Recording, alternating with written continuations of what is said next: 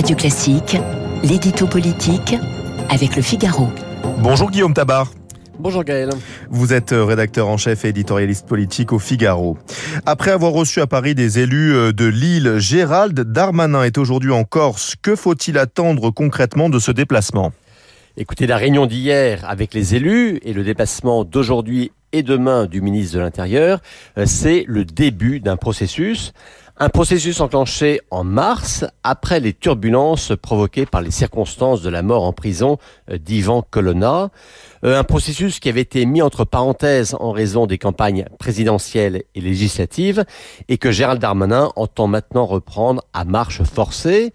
Euh, à marche forcée, ça veut dire que ce type de réunion hein, qui s'est déroulé hier à Paris avec les principaux élus corses se renouvellera tous les deux mois, voire toutes les six semaines, et qu'à chaque fois, le ministre de l'Intérieur se rendra ensuite dans l'île. Euh, quant à l'objectif et à l'enjeu des discussions, eh bien, on le sait, il tient en un mot autonomie. Oui, autonomie, le mot a souvent été un motif de division à propos de la Corse. Est-ce qu'un consensus est envisageable sur cette question? Bah, c'est vrai que le sujet est à la fois euh, explosif, hein, sans faire de mauvais jeu de mots, euh, et récurrent.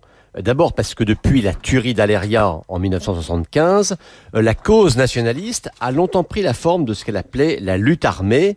Euh, personne n'a oublié ensuite la honte que fut en 1998 euh, l'assassinat du préfet Erignac. Ensuite parce que depuis 30 ans maintenant, euh, tous les gouvernements ont cherché à doter la Corse d'un statut spécifique, c'est-à-dire différent de celui des autres régions françaises, euh, tout en rappelant son appartenance à la République et en refusant une véritable citoyenneté corse. Et la dernière étape, eh bien, ce fut la création d'une collectivité territoriale unique avec de très larges compétences. Mais on voit bien qu'aucune des solutions n'est jamais suffisante aux yeux des Corses. Et donc, en mars dernier, euh, Gérald Darmanin a mis sur la table ce qui pourrait être la carte ultime, euh, celle de l'autonomie.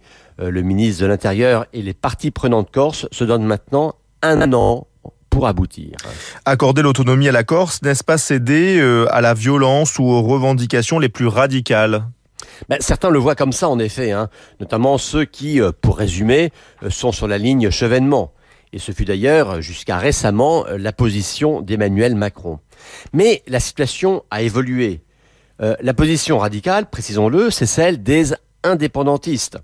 Or, sur, ce, sur, le plan électoral, ils ont été laminés par les autonomistes de Gilles Simeoni, l'actuel patron de l'exécutif corse.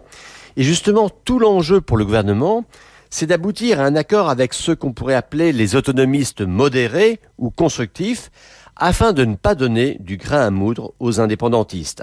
Alors certes, la ligne de crête est étroite, on l'a vu en mars hein, lors des obsèques d'Ivan Colonna, euh, scandaleusement salué presque en héros, mais un consensus institutionnel est peut-être la dernière chance pour conjurer un nouveau cycle de violence.